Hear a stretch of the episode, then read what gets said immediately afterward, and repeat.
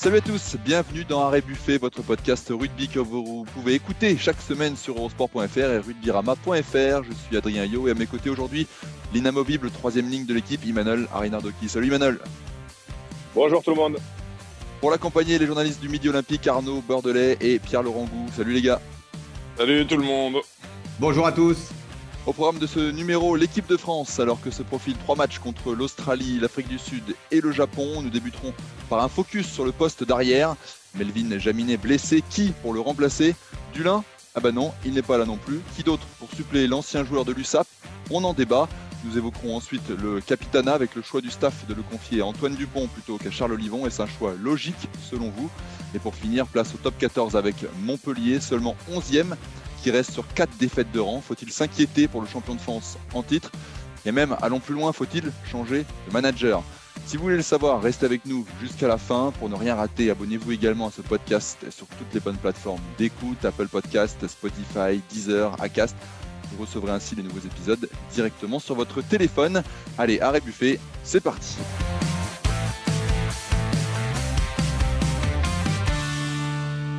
Qui pour remplacer Melvin Jaminet? On le sait, l'arrière du 15 de France est blessé à la cheville gauche mi-octobre et forfait pour cette Coupe d'automne des Nations. Trois joueurs ont été convoqués pour jouer au poste de numéro 15, Thomas Ramos, Anthony Boutier et Romain Buros, remplacés depuis par Louis Lebrun. À noter au passage l'absence de Brice Dulin, l'arrière du stade Rochelet. Bref, le choix logique voudrait que Ramos occupe ce poste. Or, depuis le début de la saison, il a essentiellement été utilisé au poste d'ouvreur à Toulouse. Faut-il euh, le remettre à l'arrière? On a vu Jalibert mardi avec le 15 dans le dos à l'entraînement. Mercredi, c'était Ramos. Bref, messieurs, faites vos jeux. Qui à l'arrière Imanol? Ben, Écoutez, pour moi, la, question ne se pose pas. Hein, parce que Thomas Ramos sera sur le terrain.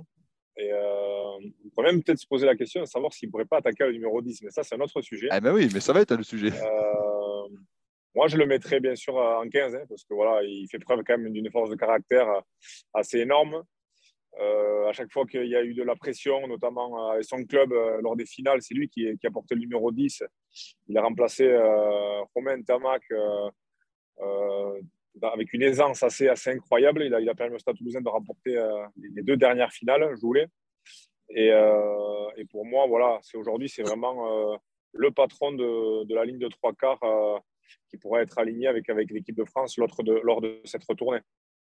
Ah, moi, je suis entièrement d'accord avec Imanol. Euh, je suis entièrement d'accord. Et, je vais même aller un peu plus loin, toujours plus, Imanol va dire. Mais moi, moi j'arrive. Je, me pose vraiment même la question de savoir ce qui se passe parfois entre Fabien Galtier et Thomas Ramos. Euh, parce que euh, je trouve Thomas Ramos vraiment constant. il excelle, c'est un joueur intelligent qui est capable de s'adapter. Euh, il a une polyvalence incroyable. Alors oui, si on en croit euh, l'affect que Fabien Galtier porte à, ce, à cette polyvalence, on peut comprendre pourquoi euh, Thomas Ramos est plus souvent remplaçant que titulaire. On peut éventuellement penser que Melvin Jaminet, pardon, par, par, par, la qualité de et la précision de son jeu au pied, devance Thomas Ramos. Mais enfin voilà, si j'étais sélectionneur de l'équipe de France, pour moi, Thomas Ramos, c'est probablement un des premiers noms que je coucherais sur, sur la feuille de match. Et ça, euh, sans avoir à attendre qu'il y ait des blessés à son poste. Oui, mais il ne faut pas occulter euh, euh, le fait qu'en fait, Thomas Ramos était un peu plein après la Coupe du Monde 2019 de son statut en équipe de France. Arnaud n'ose pas le dire, donc comme je suis un peu plus âgé que lui, je vais, lui, le dire. Voilà, et du fait, il y a eu une sorte de un quiproquo, mais un franc quiproquo. Alors, ce n'est pas un fossé, mais il y a une petite fissure dans la relation sportive entre Fabien Galtier et Thomas Ramos, et qui, depuis, depuis Fabien Galtier utilise Thomas Ramos avec parcimonie, euh, malgré le fait, comme le dit Manol, que chaque fois que Thomas Ramos a eu besoin de suppléer euh, euh, Romain Tamac, il l'a fait avec brio, il le fait encore là en ce début de saison, qu'à l'arrière, autrement, c'est le choix numéro un de Hugo Mola au Stade toulousain, que c'est un excellent buteur. Il a plein de qualités, mais le relationnel compte dans une relation entre un joueur et un entraîné. Et euh, je crois que voilà, le, problème est là. Alors, euh, on peut penser, euh, je vais essayer de faire court, mais on peut penser que là, Fabien Galtier a mis de l'eau dans son vin en ne prenant pas dans le groupe Brice Dulin, autre joueur à fort caractère. Et c'est vrai que là, avec la blessure de Jaminet, on voit mal comment Thomas Ramos ne pourrait pas avoir le 15 dans le dos face à l'Australie. Ah, mais si on va par là, Emmanuel Reiner de Kir jamais joué en équipe de France, parce que est-ce qu'on parle de caractère et de mecs qui pouvait éventuellement la ramener quand il n'était pas titulaire.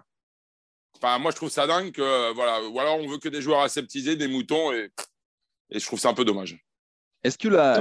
Je, te, rejoins, Arnaud. Hein. Je crois qu'on a, on a justement besoin de joueurs comme ça, parce que c'est, c'est des joueurs euh, qui, qui, amènent quelque chose, euh, qui, qui, ont cette gagne aussi en eux, euh, qui rassurent aussi autour d'eux, qui amènent cette confiance.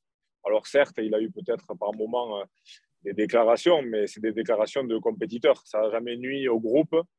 Il ne s'est jamais pris ouvertement non plus au choix de, de Fabien Galtier il râlait juste de ne pas jouer. Et, encore heureux que quand on est un sportif de haut niveau et un compétiteur, ben, on ne se, satisfasse pas d'un de, statut de, remplaçant ou de ne pas être dans le groupe, hein, parce que sinon, euh, il faut faire autre chose.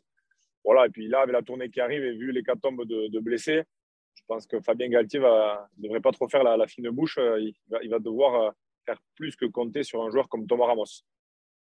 Est-ce que la clé n'est pas aussi à chercher du côté de Romain Tamac? Je m'explique, Romain Tamac n'a plus joué depuis euh, un bon bout de temps.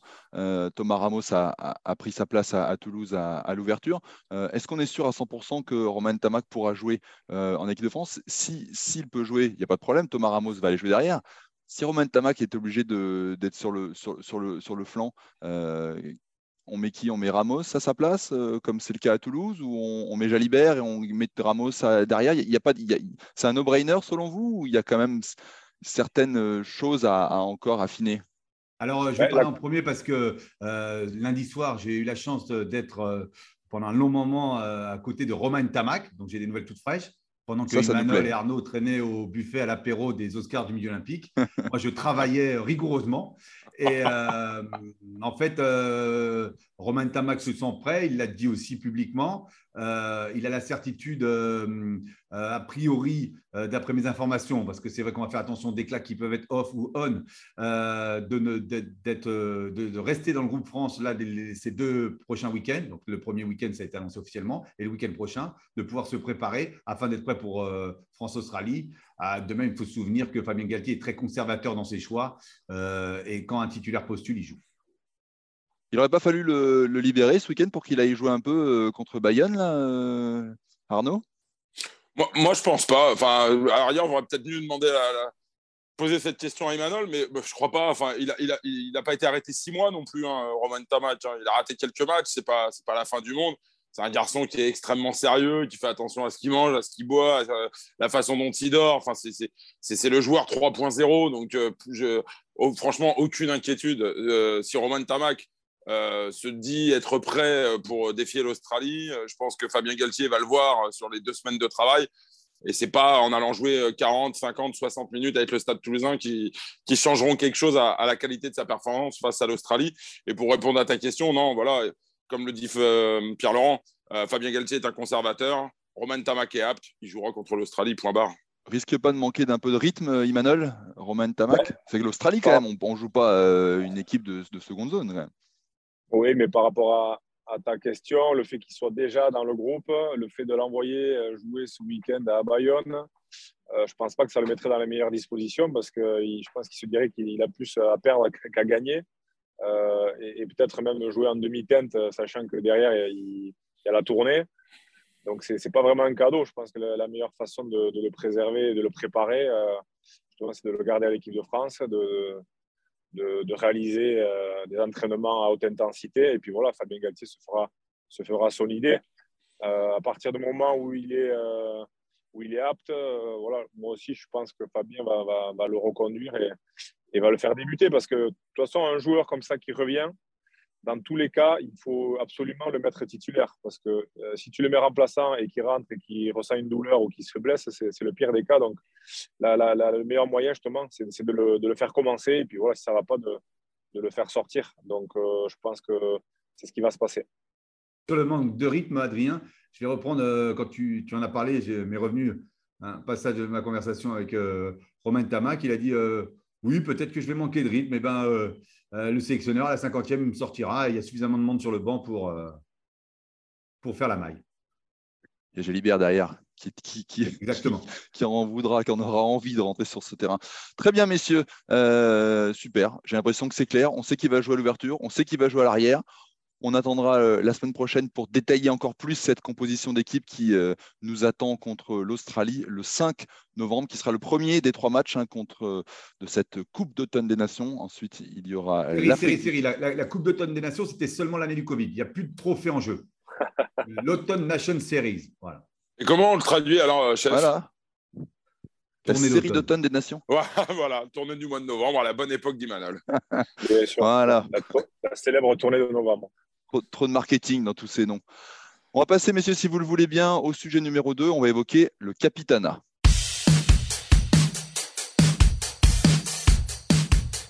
Il sera le capitaine du 15 de France lors des trois matchs à venir. Le communiqué de la Fédération française est tombé lundi dernier et c'est bien Antoine Dupont qui a été choisi et non Charles Olivon.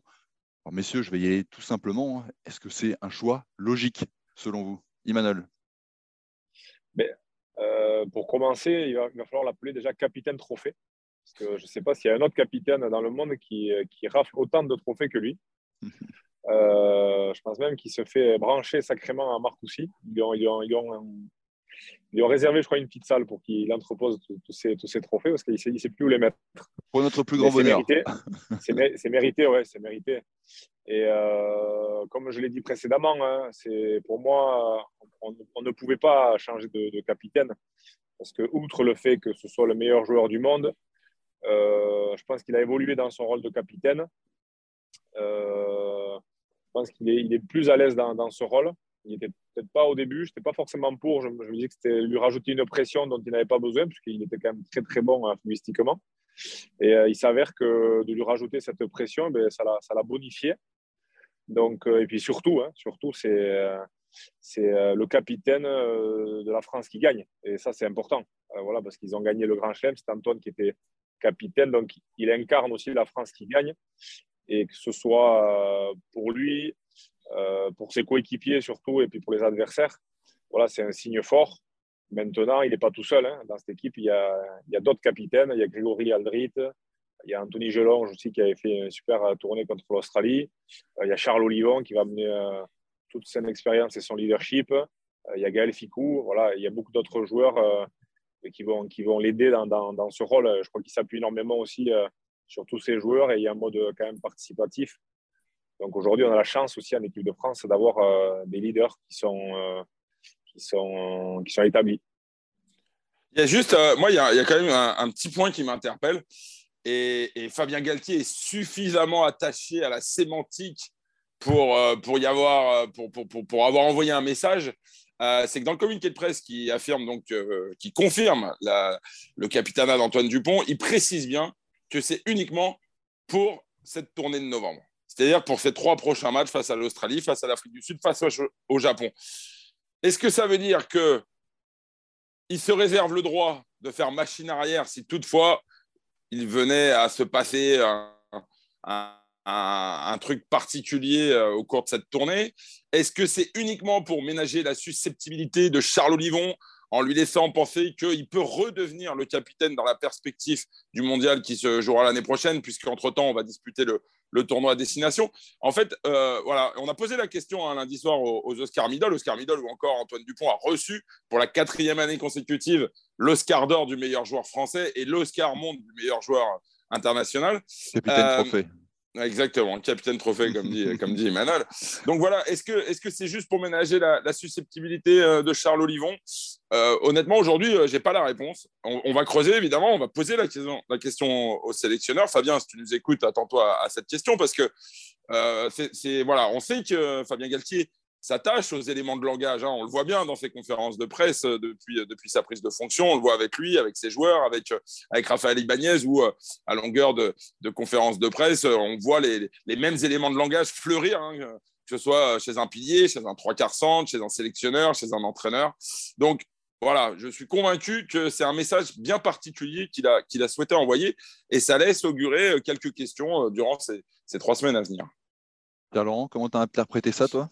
Oui, oui, ce que dit Arnaud, parce qu'on a, on a, alors pour tout, te dire, Adrien, c'est la question du capitana fait l'objet du dossier d'ouverture du, journal de ce vendredi, la 2-3. Et avec Arnaud, on y a bossé dessus. Et je, je sais très bien qu'il a interrogé, il a profité, il n'a pas traîné tout le temps au bar avec Imanol, il a laissé Imanol tout seul au bar. Et après, dans la nuit, dans la nuit parisienne, il a posé la question aux bonnes personnes, et notamment à un moment où on était tous les deux avec une certaine personne. Et c'est vrai que son interrogation est, légitime parce que euh, on voit bien que même si pour nous trois, le choix d'Antoine Dupont comme capitaine, et, et Emmanuel a raison d'insister sur le fait que c'est le capitaine de la France qui gagne, paraît naturel, logique, euh, euh, simple, euh, il a fallu ménager les susceptibilités parce que Charles Olivon est son aîné, et là Emmanuel pourrait mieux en parler que nous, que ça a été le premier capitaine de, de Fabien Galtier, qu'il a perdu le capitanat sur blessure et pas pour une méforme sportive que depuis euh, sa blessure, en fait, ben, euh, Fabien Galtier avait choisi de ne pas trancher. C'est-à-dire que, rappelez-vous, donc pendant le tournoi euh, du Grand Chelem, pardon, Emmanuel, je dire, lapsus, Charles Olivon ne pouvait pas postuler à l'équipe de France. Puis au Japon, pour la tournée estivale, le, le, sélectionneur avait choisi de mettre Antoine Dupont au repos. Et donc, c'était la première fois qu'il avait à trancher, à établir une hiérarchie entre les deux hommes. Et euh, même si le choix paraissait simple, il fallait ménager la susceptibilité, la cohésion du groupe, euh, tout ça. Mais même si euh, voilà, Antoine fait l'unanimité, il a raison. Et Imanol révélait un scoop à, nos auditeurs et il a juste oublié le, sixième membre du comité des sages qu'a mis en place Fabien Galtier. Et Arnaud, qui le connaît sur le bout des noms, va oublier la sixième personne qui est aussi considérée comme un vice-capitaine. je lui laisse la parole. Euh, le sixième, est-ce qu'il a dit Gaël Ficou? Mais c'est Antoine Dupont, le dernier. Non, Julien Marchand. ah, Julien Marchand, le talonneur, effectivement. Julien Marchand, j'avais même pas besoin de le présenter. Faire de lance. Et accessoirement toulousain, comme Antoine Dupont. Et accessoirement euh, en train de monter en puissance euh, assez incroyablement dans, dans, le registre du jeu au sol. Ah et on sait qu'au niveau international, c'est quand même euh, très très important et qu'il n'y a pas beaucoup de, joueurs à ce niveau-là.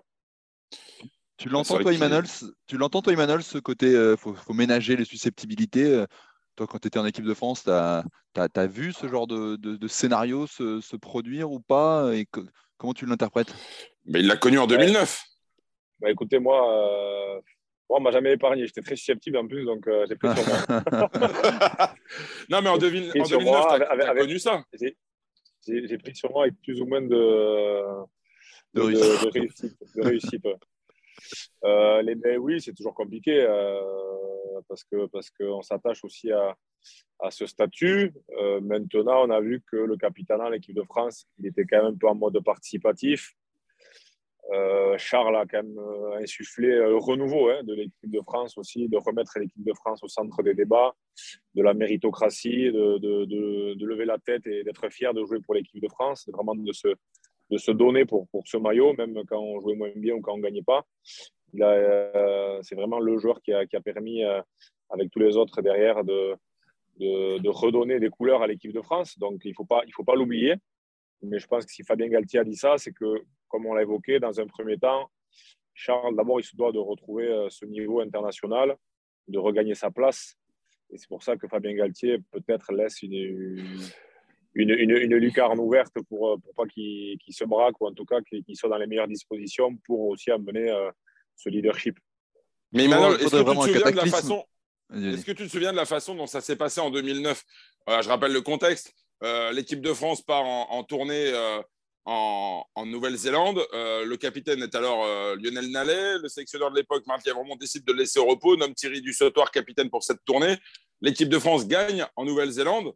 Et puis, sur la tournée suivante, on apprend que finalement, bah, le capitana passe définitivement au bras de, Thierry Dussautoir. Est-ce que tu te souviens, par exemple, comment, comment ça avait été géré? Est-ce que Lionel Nallet en avait pris ombrage? J'ai pas souvenir. J'ai pas souvenir de ça, au contraire bah, À l'époque, ce n'était pas géré. On ne gérait pas ce genre de, de situation. C'était euh, une, décision unilatérale, comme on dit. Euh, et, personne n'en avait été informé. Je crois qu'aujourd'hui, c'est quand même différent. Il y a un peu ce comité des sages aussi euh, qui décide, hein, ou en tout cas qui valide la nomination d'un capitaine. Et je crois que c'est bien justement par rapport aux susceptibilités des uns et des autres pour, pour qu'il n'y ait pas de quiproquo ou en tout cas de, de, choses qui viennent contrarier la préparation des matchs. Non, à l'époque, c'était un peu différent. donc, euh, on apprenait les nouvelles, euh, euh, mais comme vous, soit dans la presse, soit, soit, soit devant le fait accompli et on faisait avec. mais Lionel Nallet l'avait bien pris? Enfin, j'ai pas souvenir d'être là de voix ou quoi que ce soit. Bah, il faudrait lui poser la question, mais après Lionel Nallet, euh, euh, c'est un taiseux et je pense que par respect pour, pour le groupe, il, il avait rien dit, mais je pense qu'il en pensait pas moins. Quand même, tu vois. Ce qui laisse augurer peut-être une réaction aussi de, de Charles Olivon. Euh, de façon positive, hein, peut-être. Hein. Peut-être que ça va le faire réagir pour regagner encore plus, plus rapidement sa place au, sein de, de cette troisième ligne de l'équipe de France. Oui. Après, si on va plus loin, euh, ce serait quand même malheureux derrière de retirer le capitanat à Antoine Dupont. Si la tournée se passe bien là, euh, ça peut être aussi vu comme un déclassement pour, euh, pour Dupont. Donc il ne faudrait pas non plus que ça crée quelque chose, un précédent, et que ce soit mal vécu par le meilleur joueur du monde et de l'équipe de France. Non, mais je pense que quand Emmanuel parle de Lucarne, il a raison, c'est si jamais il se blessait. Tu ne peux, pas dire, peux pas dire à Charles Olivon, bon, tu vas redevenir complètement un simple soldat. Euh, il se murmure, tu vois, on a, on a parlé euh, tout d'abord du poste de 15, euh, de savoir qui, qui allait jouer et on dissocie. On peut aussi t'affirmer, Adrien, que Charles Olivon débutera face à l'Australie en tant que troisième lignel, sûrement. Et c'est aussi lui mettre, c'était aussi, et là il a la bonne excuse, une excuse légitime, Fabien Etier, c'était lui mettre beaucoup de, beaucoup de pression sur son véritable retour, étant entendu que les tests au Japon avaient ce côté un peu exotique, avec une équipe bis alors que là, ça sera le 15 majeur de, de, l'équipe de France. Et on n'est pas à l'abri, on ne le souhaite pas, on est tous en train de brûler des cierges à Lourdes, mais euh, d'une blessure d'Antoine Dupont. Et donc, c'est pour ça qu'il faut aussi ménager la susceptibilité de Charles dans ce cas-là, pour qu'il puisse reprendre le flambeau euh, le plus facilement possible, si jamais. Hmm. J'aime bien quand tu viens, Pierre-Laurent, tu as des petites infos et ça, ça me plaît dans le podcast, tu vois. J'imagine que nos auditeurs aussi apprécient ces petites infos qu'on va, que, tu nous distilles. Ah, si tu as bien écouté euh, quand même euh, Imanol, euh, il a des petites infos sur, sur Lionel Nallet. Sur Lionel Nallet, bien sûr. Rien n'était sorti. Hein. Moi, j'en ai une sur Imanol, il ne jouera pas contre l'Australie. Allez, chacun il va sa propre, sa propre info. On va voir si vous en avez sur le top 14, messieurs. Je vous propose qu'on enchaîne sur notre dernière partie et on va parler de Montpellier. Montpellier reste sur quatre défaites consécutives en top 14, seulement 11e le MHR euh, s'enfonce. Qu'est-ce qui se passe dans l'héros Une mauvaise passe, un mal plus profond Messieurs, on a envie de savoir, et là si vous avez des infos aussi, on est preneur, Qu'est-ce qui se passe du côté de Montpellier? Allez, Pierlot, commence cette fois-ci. Alors, bah, c'est un peu le mal du champion. C'est euh, euh, pas mal de, blessures. C'est aussi Montpellier n'était pas prédestiné à être champion, donc il faut vraiment digérer ça. pour en avoir discuté aussi cette semaine avec les intéressés, je pense qu'ils ratent le coche contre Toulouse à domicile parce qu'ils font un vrai bon match contre Toulouse à domicile et ils perdent.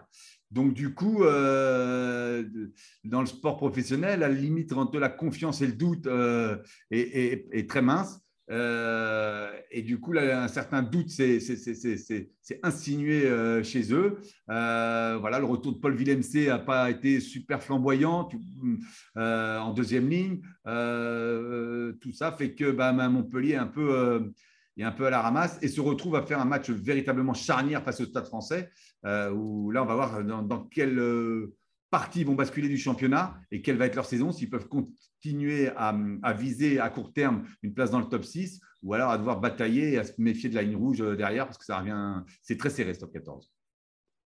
Emmanuel, tu as, eu toi aussi des. Tu, peux t'entendre cette, cette, décompression un petit peu après avoir été champion, ça arrive à se remettre dedans, etc.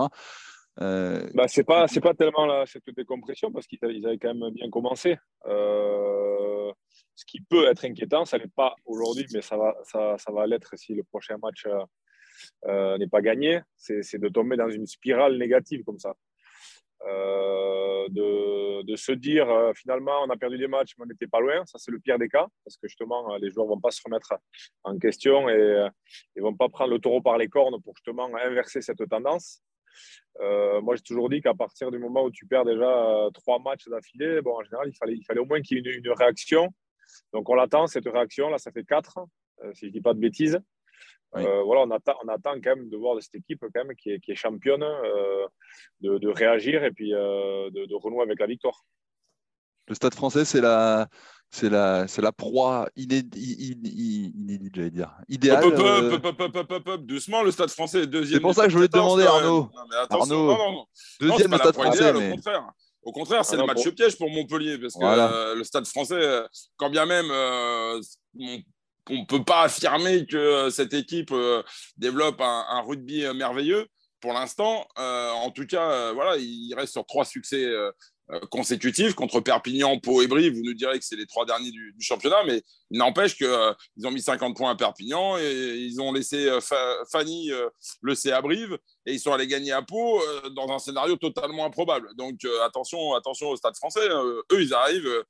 ils n'ont rien à perdre, ils sont en pleine confiance, ils ont vécu un passage orageux qu'ils ont plutôt bien, bien géré, bien maîtrisé. Euh, franchement, non, au contraire, euh, j'ai plus envie de dire que euh, la pression, elle est sur Montpellier. Hein. Le Stade français, ils n'ont rien à perdre et, je pense que c'est un vrai match piège et qu'effectivement, si le Stade français venait à gagner au GGL Stadium, là, il va falloir commencer à se poser des questions. Pour l'instant, honnêtement, je ne m'inquiète pas trop pour Montpellier. Il y a quand même de la ressource, de la ressource humaine. dans le staff, il y a quand même des gens qui travaillent très bien. Je, m'inquiète assez peu pour Montpellier. Je pense qu'il y aura une réaction d'orgueil. Et il ne faudrait pas que le Stade français arrive justement en un peu trop sûr de lui. Qu'est-ce qui peut se passer derrière? On, on, attend d'avoir 5, 6, 7, 8 défaites pour, euh, pour faire changer les choses. J'ai l'impression, à vous écouter, que tout va bien à Montpellier, c'est juste passager et, ça va repartir de l'avant. Ah oui, mais toi tu, veux, toi, tu veux virer l'entraîneur, le président Non, je veux pas virer l'entraîneur. Je veux les, joueurs. Eh, les gars, on peut pas dire qu'une équipe qui est 11e, euh, qui virait sur 4 défaites d'affilée, tout va bien, c'est génial, euh, ça va repartir comme avant. Est-ce que, ça vaut le coup de virer tout le monde? Tu as raison et et, euh, le manager euh, Philippe Saint-André a cette, euh, a cette formule que j'aime bien. Il dit que tant qu'il n'a pas été conforté dans son poste par le président, il fait pas ses valises. Mais que le jour où ça arrive, il dit à son épouse attention, on va déménager, il faut faire les valises. après, où tu as raison, c'est que on le voit hein, par le passé, le président Altra n'est pas homme à, a laissé 7-8 défaites euh, consécutives sans ne rien faire. On l'a vu par le passé. Euh, c'est un club où l'instabilité chez les techniciens, globalement, pas que chez le numéro 1, euh, est presque chronique. Donc là, tu as raison, Adrien, parfaitement. Voilà, on peut pas. Mais pour l'instant, disons que pour l'instant, ils, ils, ont bouffé leur joker, en fait. Ils n'en ont plus. C'est-à-dire que le match, et là, je, suis d'accord avec Arnaud parce que le Stade français est le match piège pour eux. Ils ont la pression, ils doivent gagner, ils doivent aussi séduire au niveau du jeu, se rassurer eux aussi au niveau du jeu. Donc, euh, en fait, l'interrogation, elle a une semaine de, elle vient une semaine trop tôt, Adrien. Voilà. Très bien. Et bon, on en parlera rapidement. Il était, impatient, Adrien. Il était impatient. bien sûr, il y a un petit match contre le Stade Français qui se profile. Je sais qu'Arnaud, il suit le Stade Français. On voulait, on voulait, on voulait en parler. On voulait faire tout ça. Voilà. On suivra en tout cas, messieurs, ce match euh, contre le Stade français. Si je ne dis pas de bêtises, c'est, euh, je regarde sur mon calendrier, Montpellier, 17h samedi, 17h contre le Stade français. Eh bien, écoutez, messieurs, ça nous augure d'un super week-end de top 14 avant de se plonger dans le, quotidien de l'équipe de France pour cette tournée d'automne. Euh, un petit message aussi euh, d'encouragement pour les, filles qui jouent euh, samedi à 5h15, si je ne me trompe pas, contre l'Italie. On sera derrière elles pour, pour espérer un dernier carré dans cette Coupe du Monde féminine. On fait Leur compétition débute véritablement ce samedi. Euh, il n'y avait, pas d'enjeu face à l'Angleterre. C'était une sorte de galop d'équipe, il faut laisser talonner. Et là, attention, attention euh, à l'Italie, parce que ce n'est pas l'Italie actuelle des... au niveau masculin. L'équipe féminine d'Italie est sur une bonne vague. C'est la troisième équipe euh, dans le tournoi destination derrière l'Angleterre et la France. Et elles nous ont battus, nous ont battus pardon, en match de préparation. elles ont des arguments. attention, attention, il ne faut pas prendre ce match. On n'est pas encore en demi-finale. J'aurais pas dit mieux. On suivra ça avec attention, messieurs. Merci de votre participation à, à Arrêt Buffet. Emmanuel, on te libère. Je sais que tu es occupé, tu n'arrêtes pas. On se retrouve la semaine prochaine pour un nouveau numéro. Et d'ici là, suivez le rugby. Ciao. Merci. Salut.